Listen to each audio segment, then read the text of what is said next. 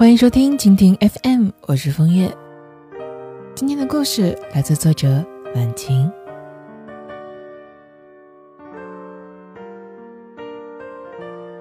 我和当当去吃火锅，刚坐下没多久，这家伙凑近我说：“你左手边有个男人，长得超级帅，跟哪个明星有点像，我一时想不起来了。”我顺着他指的方向看过去，过了一会儿，很鄙视的问他：“你觉得这就是长得帅吗？”当当没好气儿的撇撇嘴说道：“算我眼瞎好吧，白长了一副好皮囊了，真是倒胃口。”说心里话，光从外表而言呢，那个男人。绝对称得上是帅的，五官棱角分明，比例也舒服，打扮的也挺帅气的。有些小明星卸了妆都未必有他好看。这个男人对面坐了一个长相普通的女孩子，从两个人言谈来看，应该是男女朋友的关系。女孩子小心翼翼地问他要吃什么。这男人很不耐烦地说：“你第一天认识我呀，还问我要吃什么？”女孩就不敢再问了，默默地把菜点好。中间还是忍不住征求了一下男人的意见，都被男人用非常不耐烦的语气指责了回来。上菜之后呢，女孩非常殷勤地为男人涮着。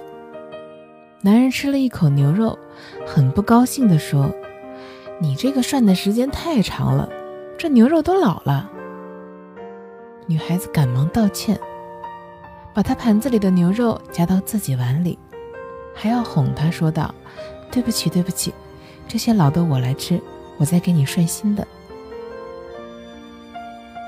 女孩子第二次把涮好的牛肉放到男人盘子里之后，男人吃了一口。就更不高兴了。他说：“这还没熟呢，你当我是野人呢？”女孩只好继续道歉，赶紧又重新弄，嘴里还不停的说着：“我错了，你别生气嘛。”男人没好气儿的白了他一眼，嘀嘀咕咕的说：“我怎么找了你这么笨的女朋友？带出去我都嫌丢人。”女孩子很可怜地看着他，说：“我知道我比你笨，长得也不好看，可是我真的很爱你啊！我有哪里做的不好，你说我一定改，你别生气呀。”大概是我和当当带着谴责的目光太执着了。男人转头看到我们，没再说什么了，但是脸色阴沉的可以。又过了一会儿，女孩子讨好的说道：“马上就到我们两个的纪念日了。上次你说想要一个 plus，我送给你好不好？”男人的脸色这才好看了一点点，面无表情的点点头。女孩却好像已经得到奖励一样笑开了花。男人又加了一句：“我这个月开销有点大。”可没钱给你买礼物啊！女孩赶忙的体贴的说：“没关系，没关系，我不在乎那些。”这一段我跟当当看的特别的堵心。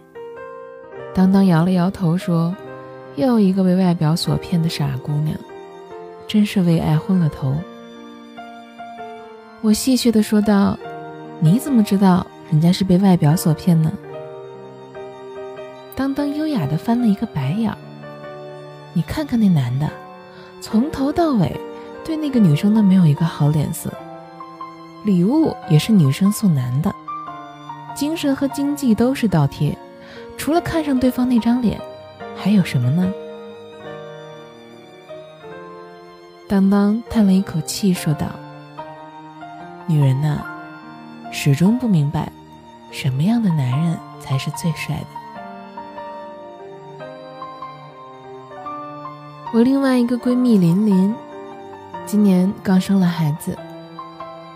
我去看她的时候，她起码胖了四十斤，但是气色还是很好的，精神状况就更加好了。我们俩坐在客厅里面聊天的时候，孩子突然哭了。我问她要不要先去看看孩子，她对着房间喊道：“老公，孩子怎么了？”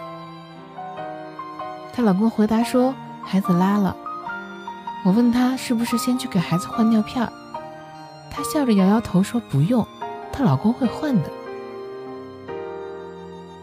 我随口说道：“那你老公挺能干的呀。”琳琳幸福地说：“我老公换的可比我好多了。我给宝宝换，宝宝总是哭，也不合作；但是我老公换的时候，宝宝就乖乖躺着让他换。”我休产假到现在，只要他不上班，尿片都是老公换。我转头看向房间里面，只见琳琳的老公侧脸带着无比温柔的笑，哄着宝宝说道：“宝宝，妈妈来客人了，爸爸给你换臭臭啊，你要乖，不要吵到妈妈和阿姨呀。”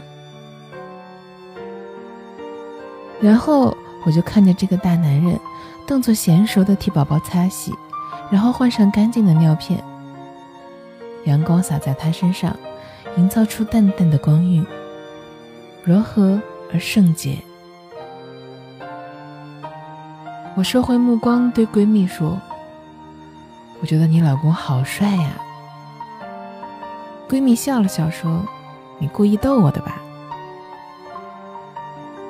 闺蜜是一个温柔雅致的姑娘，她的老公呢是个非常普通的男人，甚至长得还有点不太好看。当初他们结合的时候，很多人都在我跟前嘀嘀咕咕的说：“琳琳长得那么好看，干嘛找了这么一个普通的男人呢？她完全可以找一个更帅的老公嘛！”我真想让这些人。过来看看他们现在这温馨的一幕。我很认真的对琳琳说：“我说的是真心的，你老公给孩子换尿布的时候，是真的特别的帅。”听了这话，闺蜜笑得十分的幸福。她说：“从我怀孕到现在，家里的事情基本都是我老公做。”她说啊。我生孩子已经够辛苦的了，不能再让我累着了。除了孩子饿了要吃奶，他会抱来给我，其他时间他都不让我伸手。我知道他长得不算好看，但是现在呀，我越看他就越帅。还有一次，因为工作的原因，我们和几个高富帅去吃饭。说句心里话。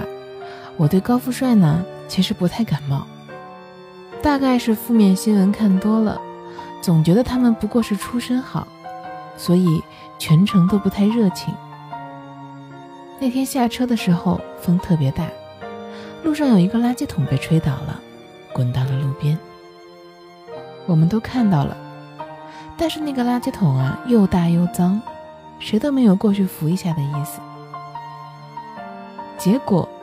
跟我们吃饭的那群高富帅当中，长得最好看的那个小伙子，把围巾解下来递给旁边的人，然后跑过去把那个垃圾桶搬起来放到一边，还对我们解释说道：“只能先放边上了，现在放回原位，风太大了又会吹到路边的。”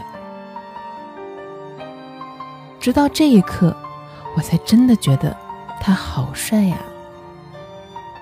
他的行为让他的长相自带了八层滤镜的处理。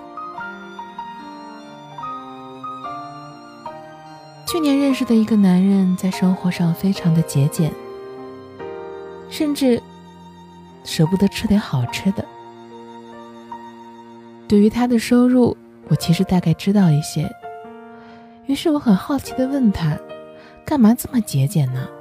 也不至于吧？”他不好意思的笑一笑，说：“长假的时候想带全家人出去玩一趟，家里人还没出过远门呢。我说，那也不至于对自己这么苛刻呀。但是他认真的回答我说：“我老婆嫁给我，什么福都没享过。她本来可以找条件更好的男人的，但是却一心一意的嫁给我。我如果再不对他好一点，我老婆多吃亏呀。”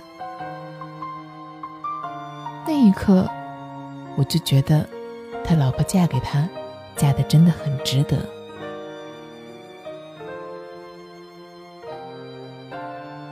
经常听到姑娘们的择偶要求说，身高最好一米八，长得呢要帅气。不管是男人女人，都喜欢看帅哥美女，这是人之常情。但是如果过于看重这一点的话，未必就不是舍本逐末了。帅哥美女当然很养眼，但是并不应该把它当做一种优势。因为一个人好不好看，并不是他努力的结果，而是来自于遗传。尤其是当他外表和涵养完全成反比的时候，再帅也不能要。我们女生看男人帅不帅，如果只是从对方的五官出发，而忽略了责任、宽容感这种生活当中必不可少的东西，那么在一起之后，未来必然堪忧。事实上，一个男人不管多帅，当他的行为完全和他的颜值成反比的时候，帅就不是养眼了，而是很刺眼。而当一个男人虽然相貌平平，但是人品、脾气都贵重，依然会让人觉得他很帅。这种帅呢，就已经和长相无关了，是从精神上散发出来的魅力。聪明的女人一定要先看男人的人品是不是很帅，然后再去看外表。如果能够两者兼得，当然是好事。但是当鱼和熊掌不能兼得的时候，一定要记得选其内而舍其外。